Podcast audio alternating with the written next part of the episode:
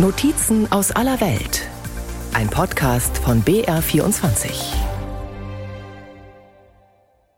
Das Backsteingebäude in der Hallam Street im Londoner Stadtteil Marylebone wirkt unscheinbar. Dass es sich um eine Synagoge handelt, sieht man erst auf den zweiten Blick. Über ein Dutzend Polizeikräfte warten entlang der Straße verteilt zwischen parkenden Autos. Plötzlich prescht ein Polizeimotorrad vor, gefolgt von einem weinroten Bentley mit königlicher Standarte. König Charles steigt aus und wird in die Synagoge geleitet. Ein diskreter Termin abseits der Öffentlichkeit. Es ist der 9. November 2023. 85 Jahre, nachdem die Nationalsozialisten in Deutschland landesweit Synagogen und tausende jüdische Geschäfte in Brand setzten. Die betagten Herrschaften, die Charles gleich treffen wird, waren damals Kinder. Sie wurden von ihren Eltern in den Wochen und Monaten nach der Reichspogromnacht in Züge Richtung England gesetzt, in Berlin, Hamburg, Köln, Prag oder Wien. Eine Reise ganz allein in eine ungewisse Zukunft. Die Kinder, die damals vor den Nazis fliehen konnten, sind heute fast alle 90 Jahre oder älter. An runden Tischen sitzend warten sie in der Synagoge auf König Charles. Als er schließlich kommt, begrüßt Rabbi Ephraim Mervis seine Majestät. Eine kleine Tafel wird enthüllt, die später an den Besuch des Königs erinnern soll. Charles setzt sich an einen der runden Tische und beginnt im Blitzlichtgewitter ein Gespräch mit Kurt Marx. Der kam als 13-Jähriger in einem Zug aus Köln und erzählt dem König von einem Film über sich und seine geretteten Klassenkameraden. Yes. You see, can you remember, were you in Cologne yourself? Kurt Marx hatte ich schon einige Wochen zuvor für ein Interview getroffen in der deutschen Botschaft in London. Er erzählte mir, dass er am Morgen nach der sogenannten Reichskristallnacht zur Schule kam. Die Synagoge nebenan war angezündet worden. Auch die Schule schien Feuer gefangen zu haben. Went to school on that morning of Kristallnacht. Seemed to be burning. This started this idea of Kindertransport. Das hat die Idee der Kindertransporte in Gang gesetzt. Unser Schulleiter wollte die ganze Schule nach England bringen. Wie schnell sie das dann organisiert haben, Menschen in England zu finden, die uns aufnehmen wollten und unsere Eltern zu überzeugen, uns gehen zu lassen. Manche zögerten, die Familie auseinanderzureißen. Zum Glück haben meine Eltern entschieden, ja, ich darf gehen. But luckily my parents decided yes, I could join. Kurt Marx sah seine Eltern nie wieder. Erst lange nach Kriegsende fand er heraus, dass sie aus dem Rheinland nach Minsk deportiert und dort ermordet wurden.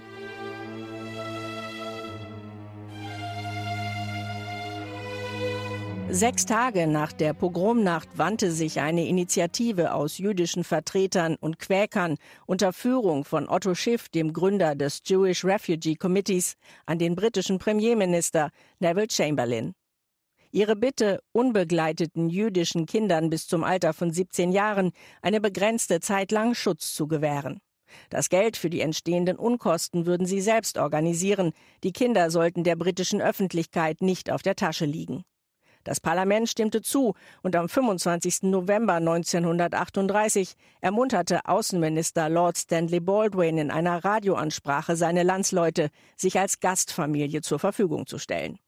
Hier gehe es nicht darum, Opfern von Naturkatastrophen zu helfen, sondern Opfern der Unmenschlichkeit von Menschen gegenüber anderen Menschen. I ask you to come to the aid of victims not of any catastrophe in the natural world, not of earthquake, nor of flood, nor of famine, but of the explosion of man's inhumanity to man. Am 1. Dezember 1938 fuhr der erste Zug in Berlin-Anhalter Bahnhof nach London ab mit knapp 200 Kindern. Nach der Fährpassage über die Nordsee trafen sie einen Tag später in Harwich ein, stiegen wieder in einen Zug und erreichten schließlich den Bahnhof Liverpool Street in London. Im Laufe der nächsten Monate kamen insgesamt 10.000 meist jüdische Kinder dort an. Noch heute erinnern Skulpturen an sie. Die Transporte gingen bis zum 1. September 1939. Denn an dem Tag hat Deutschland Polen überfallen, der Zweite Weltkrieg begonnen. Damit endeten die Transporte abrupt, der letzte Zug konnte nach Kriegsausbruch nicht mehr losfahren. Der Historiker Tony Kushner beschäftigt sich an der Universität in Southampton mit jüdischer Migrationsgeschichte. Ihm ist wichtig zu betonen, dass die Kindertransporte keine Regierungsinitiative waren, sondern privat organisiert. Familien, die Kinder aufnehmen wollten, mussten erst einmal Geld aufbringen.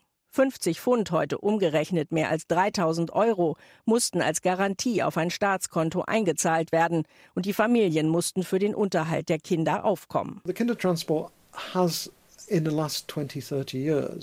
Kindertransporte haben in den vergangenen 20, 30 Jahren viel Aufmerksamkeit auf sich gezogen. Ich denke, weil sie in einer Art und Weise dargestellt werden, die den nationalen Mythos nicht ankratzt. Die meisten Geretteten sind gerne ein Teil davon. Sie zeigen ihre Dankbarkeit. Die Regierung versucht, die erfolgreiche Aktion für sich zu verbuchen. Dabei hatte sie sehr wenig damit zu tun. Im britischen Unterhaus hängt eine Tafel, die an die Rettung der Kinder erinnert und dem Parlament Dank dafür ausspricht. Man möchte es gerne so sehen, dass die Briten alles richtig gemacht haben. Die Kindertransporte vor Beginn des Krieges, die Befreiung des Konzentrationslagers Bergen-Belsen am Ende. Großbritanniens Handeln in den 1930er Jahren und während des Krieges wird gefeiert, so dass es in eine positive nationale Erzählung passt. Rund 10.000 Kinder wurden durch die Kindertransporte gerettet. Eine beachtliche, aber doch kleine Zahl gemessen an den 1,5 Millionen Kindern, die im Holocaust von den Nationalsozialisten ermordet wurden. Und viele der geretteten Kinder sahen ihre Familien nie wieder, weil diese ebenfalls ermordet wurden. Warum haben die Briten damals nur Kindern die Einreise erlaubt? War das falsch? Die Regierung zu jener Zeit habe diese Zwickmühle durchaus erkannt, erläutert Tony Kushner. In der Parlamentsdebatte sagte Innenminister Sir Hall, das wird ein furchtbares Dilemma für die Eltern sein. Und natürlich stellt sich die Frage, warum nur die Kinder? Aus Sicht der Regierung stellten Erwachsene schlicht eine andere Art von Bedrohung dar. Man konnte das der Öffentlichkeit schlechter verkaufen. Die bewegenden Fotos von Kindern mit Teddybären und Puppen bei ihrer Ankunft hätten mit erwachsenen Männern nicht funktioniert. Und die, die sich bereit erklärten, Kinder aufzunehmen, hatten auch nicht immer nur die besten Absichten. Auch darüber wird nicht so gerne öffentlich diskutiert.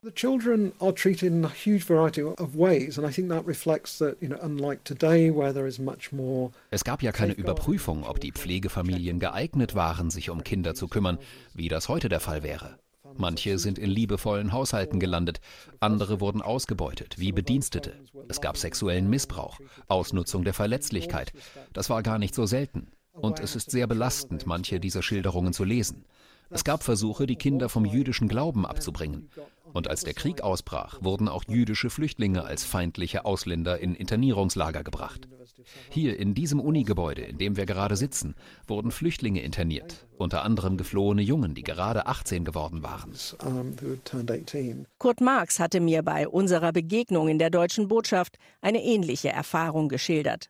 Er hatte mit 15 die Schule verlassen und gerade seinen ersten Arbeitstag in einer Fabrik begonnen, als der Vorarbeiter ihn mittags hochholte ins Büro.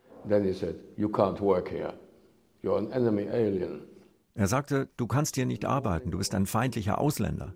Es war also so, dass ich morgens noch ein jüdischer Flüchtling war und vier Stunden später ein feindlicher Ausländer.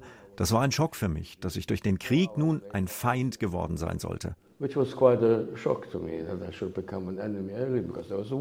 Der Historiker Kuschner erkennt im Umgang mit solchen Aspekten des Kindertransportnarrativs ein Phänomen, das er auch bei den düsteren Kapiteln der britischen Geschichte wie Kolonialisierung oder Sklaverei beobachtet. I think the Kindertransport has been written and almost performed as a morality story. Ich denke, die Kindertransportgeschichte ist formuliert und präsentiert worden als Erzählung der guten Moral. Die guten Briten retten jüdische Kinder vor den bösen Nazis und die geretteten Kinder leisten wichtige Beiträge zur britischen Gesellschaft.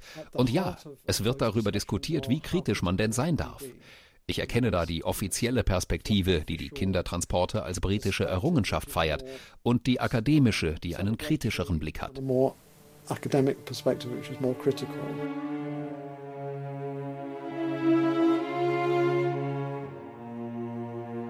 In der deutsch-britischen Erinnerungskultur spielen die Kindertransporte immer wieder eine zentrale Rolle, im Sinne eines positiv verbindenden Elements. König Charles besuchte bei seiner Deutschlandreise im März 2023 das Kindertransportdenkmal Der letzte Abschied in Hamburg. Einen Monat zuvor hatte die deutsche Bundestagspräsidentin Bärbel Baas in London an einem Denkmal, das die Ankunft heißt, einige Kinder getroffen, wie die rund 90-jährigen Damen und Herren sich selbst immer noch nennen. Das Denkmal des Künstlers Frank Meisler an der Liverpool Street Station, das Bronzestatuen von fünf Kindern mit Koffern und Teddys zeigt, wurde 2006 auf Initiative des damaligen Thronfolgers Charles errichtet. Bundestagspräsidentin Baas beugte sich zu Rollstühlen hinab und schüttelte Hände. Hello. Nice to meet you. Nice to meet you. This is Ingeborg Hamilton. Ingeborg Hamilton. Who was a Kinder. Hello. That's right. Nice to meet you. Pleasure. Baas dankte Großbritannien, dass das Land damals rund 10.000 Minderjährige aufnahm. Gedenkminute aber auch für die vielen Kinder und ihre Familien, die getötet wurden. Wenn man aus Deutschland kommt, aus dem Land der Täter, es berührt mich wirklich sehr, dass ich heute zwischen ihnen stehen darf und dass wir gemeinsam an diese ganz, ganz vielen Kinder denken. Beim Mittagessen kam die Bundestagspräsidentin unter anderem mit Kurt Marx ins Gespräch und erinnert sich später im ARD-Interview daran, wie er sie beeindruckt hatte. Einer dieser Überlebenden, der 97-jährige Herr, hat mir dann ganz stolz erzählt, dass seine Familie seit über 500 Jahren in Köln gelebt hat. Also auch diese Verbindung zu Deutschland immer noch trotz allem, was passiert ist, dass ihre Eltern oder ihre Familien ermordet wurden von, von Deutschen, von Nazis, dass äh, sie trotzdem mit Stolz auf ihre alte Heimat blicken, das ist schon sehr, sehr beeindruckend. Also bleibt auch nicht einfach nur so hängen, sondern das sind wichtige Geschichten. Und wir diskutieren auch immer darüber, wie wir Erinnerungskultur aufrechthalten. Also wie können wir diese Geschichten weitererzählen, wenn diese Überlebenden nicht mehr da sind. Am besten lässt sich die Geschichte der Kindertransporte über historische Helden erzählen. Und solch eine Heldengeschichte kommt jetzt ins Kino. In dem biografischen Film One Life wird dem britischen Börsenmakler Nicholas Winton ein Denkmal gesetzt mit Hollywood-Legende Anthony Hopkins in der Hauptrolle. Auch Winton initiierte Kindertransporte und rettete so 669 Kindern aus der Tschechoslowakei das Leben. Mit Helfern in Prag und großer Hartnäckigkeit überwand er zahlreiche Verwaltungshürden in Großbritannien, um insgesamt acht erfolgreiche Zugfahrten nach London zu organisieren. Öffentlich bekannt wird die Geschichte von Nicholas Winton erst 1988 durch die BBC-Fernsehsendung That's Life. Der damals 78-jährige Winton war in die Sendung eingeladen und wird damit überrascht, dass man von seiner erst kürzlich aufgetauchten Liste geretteter Kinder Vera Diamond, inzwischen Vera Gissing, ausfindig gemacht habe. Moderatorin Esther Ranson erklärt, Sie sitzt direkt neben Ihnen. This is Vera Diamond, now Vera Gissing. We did find her name on his list. Vera Gissing is with us here tonight. Hello, Vera. And uh, I should tell you that you are actually sitting next to Nicholas Winton. Eine Umarmung und Winton tupft sich mit einem Taschentuch gerührt die Augen. Nach dieser Sendung melden sich weitere Gerettete und der Moment, als Winton ein zweites Mal ins Studio eingeladen wird, geht in die britische Fernsehgeschichte ein. Moderatorin Ranson fragt, ist hier jemand im Publikum, der Nicholas Winton sein Leben verdankt? Falls ja, dann stehen Sie bitte auf. Can I ask, is there anyone in our audience tonight who owes their life to Nicholas Winton? If so, could you stand up, please? Das gesamte Publikum stand auf. Branson dankte Winton im Namen aller. On behalf of all of them, thank you very much indeed. Winton pflegte in den folgenden Jahren regelmäßigen Kontakt mit den von ihm Geretteten und ihren Familien. Er erhielt unzählige Auszeichnungen und Ehrungen, auch für sein weitergehendes wohltätiges Engagement. Nicholas Winton starb 2015 im Alter von 106 Jahren. Der Historiker Tony Kushner findet es nachvollziehbar, Winton zum Helden der Rettungserzählung zu machen, auch wenn das nur ein Teil der Wahrheit sei. You need to sort of create a narrative pattern which has got someone man braucht diese Heldenfigur. Und Winton passt in diese Rolle als rechtschaffener, anständiger, gutherziger Protagonist, der sich in England um den Papierkram kümmert. Es gab eine kleine Gruppe um Winton, ohne die es nicht gegangen wäre. Doch diese Personen sind weitgehend vergessen. Winton hat dagegen so viele Auszeichnungen bekommen, dass bald keine mehr übrig waren. Er wollte diese Aufmerksamkeit nicht. Ich glaube, sie hat ihn wirklich überrascht. Aber er war eben diese Galionsfigur, während sich damals so viele andere Menschen gleichgültig verhielten. An ihm kann man festmachen, dass er das Richtige getan hat. Und das sollte man auch anerkennen. should have happened and he did it and we should honor uh, which you know, was the case. Die Verfilmung von Wintons Geschichte One Life, ein Leben, hatte beim London Film Festival im Herbst 2023 Europapremiere. Im Talmud der jüdischen Schriftauslegung heißt es, wenn du ein Leben rettest, rettest du die ganze Welt. Darauf bezieht sich der Titel. Eine kleine Tat kann eine ganze Lawine von guten Taten in Gang setzen, erklärte Wintons Enkelin Holly Watson auf dem roten Teppich. Every small action can help. Every small action can help snowball into a bigger action. Every one life is just as important. Save one life, save the world. That's why the film is called One Life. Eine dramatische Szene im Film dreht sich darum, dass es bei der Erteilung der Einreisepapiere für den geplanten neunten Zug zu Verzögerungen kommt, denn der zuständige Beamte im Ministerium hat Urlaub. Dessen Kollegen rufen dem verzweifelten Winton spöttisch zu, da müsse er sich eben zwei Wochen gedulden. Der größte Transport mit 250 Kindern kann erst am 1. September 1939 losfahren. Doch an dem Tag beginnt mit dem Überfall auf Polen der Krieg. Der Zug wird in Prag an der Abfahrt gehindert. Die meisten Kinder aus diesem Zug überleben den Krieg nicht. 250 Pflegefamilien in London warten vergeblich. Wäre der Zug nur einen Tag früher losgekommen, wäre die Flucht noch geglückt.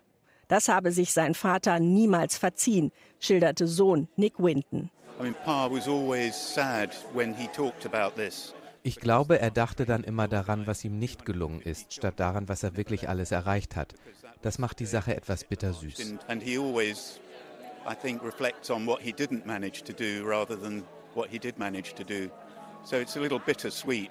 Die bürokratische Verzögerung, der fehlende offizielle Stempel, der die mutige Arbeit der Aktivisten und die Rettung von Kinderleben torpediert hat, dieser geben die Drehbuchautoren bewusst Raum in ihrem Film. Der britische Staat, der sich heute gerne als Ermöglicher der Kindertransporte feiern lässt, steht als Verhinderer da. Drehbuchautor Nick Drake.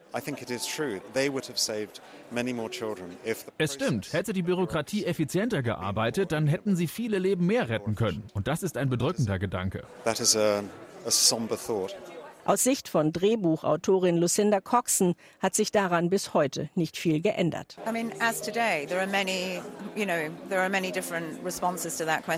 Auch heute gibt es noch diese unterschiedlichen Akteure. Menschen, die sich enorm dafür einsetzen, Flüchtlingen zu helfen, die sich den Kopf zerbrechen, wie das am besten geht. Und es gibt die, die aus welchen Gründen auch immer feindselig gegenüber Flüchtlingen sind. Da hat sich nicht viel geändert. Einer, der daran unbedingt etwas ändern möchte, kommt ebenfalls über den roten Teppich, Lord Alfred Dubs. Der 90-Jährige kam als Sechsjähriger mit einem der Züge aus Prag an, die Winton organisiert hatte. Dubs hatte Glück, auch seiner Mutter gelang kurze Zeit später die Flucht nach England. Er wuchs in Manchester auf. Nach dem Studium schlug er zunächst eine Verwaltungslaufbahn ein, wurde dann für die Labour Party ins Unterhaus gewählt. 1994 wurde er zum Life Peer ernannt, das heißt auf Lebenszeit in den Adelsstand erhoben und sitzt seitdem als Lord für die Labour-Partei im Oberhaus. Es ist eine große Ehre, hier zu sein, als jemand, der als Sechsjähriger 1939 mit einem der Züge in der Liverpool Street Station ankam. Es ist ein großes Privileg, dass wir jemanden feiern können, der unsere und so viele Leben gerettet hat. Es ist großartig, dass es den Film gibt. Er war ein besonderer Mensch. Er hat nicht nur gesagt, oh je, da gibt es ein Problem. Er hat etwas unternommen. Und das unterscheidet ihn von anderen.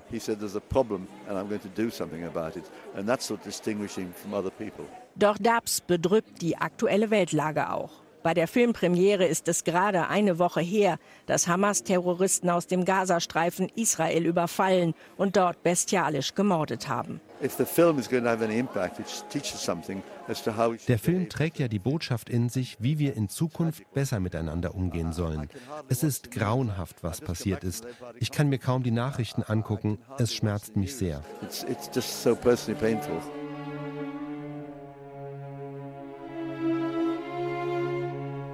Ein paar Tage später treffe ich Lord Dubs in seinem kleinen Büro in Westminster. Er hat seine Position als Politiker in den vergangenen Jahrzehnten genutzt, um sich vor allem für minderjährige Geflüchtete stark zu machen. 2016 wurde eine als Dubs Bill bekannt gewordene Gesetzesänderung angenommen. Sie sollte dafür sorgen, dass Großbritannien unbegleitete Minderjährige etwa aus den Lagern in Nordfrankreich aufnehmen sollte.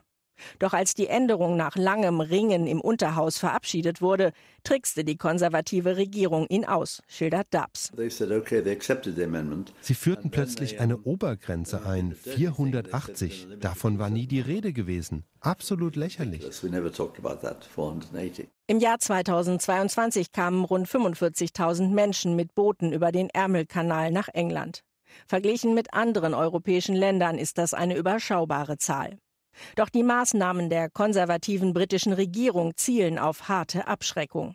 Die ehemalige Innenministerin Suella Braverman sprach beim vergangenen Parteitag von einem Hurricane von Flüchtlingen. Die Regierung hat mit Ruanda ausgehandelt, illegal eingereiste Flüchtlinge ohne Prüfung dorthin abzuschieben, auch wenn Gerichte bisher verhindert haben, dass das tatsächlich umgesetzt wird. I think it is despicable ich denke, das ist absolut abscheulich. Mir fehlen die Worte dafür und ich möchte Sie nicht in Verlegenheit bringen, Schimpfwörter ins Deutsche übersetzen zu müssen. Es ist schockierend und billig, dass man kein Asyl beantragen kann, wenn man auf illegalem Weg, zum Beispiel mit einem Boot über den Ärmelkanal kommt. Das ist ein Bruch der Genfer Flüchtlingskonvention. Doch bei allem Ärger darüber, dass die derzeitige britische Regierung einen aus seiner Sicht untragbaren Kurs in der Flüchtlingspolitik fährt, lässt Lord Dubs nichts auf das Vereinigte Königreich kommen, wenn es um die Kindertransporte von 1938-39 geht. Kritik, man hätte ja mehr tun und etwa auch die Erwachsenen retten können, lässt er nicht gelten. Ich habe die Unterhausdebatten von 1938 im Archiv nachgelesen. Die sind ziemlich heftig.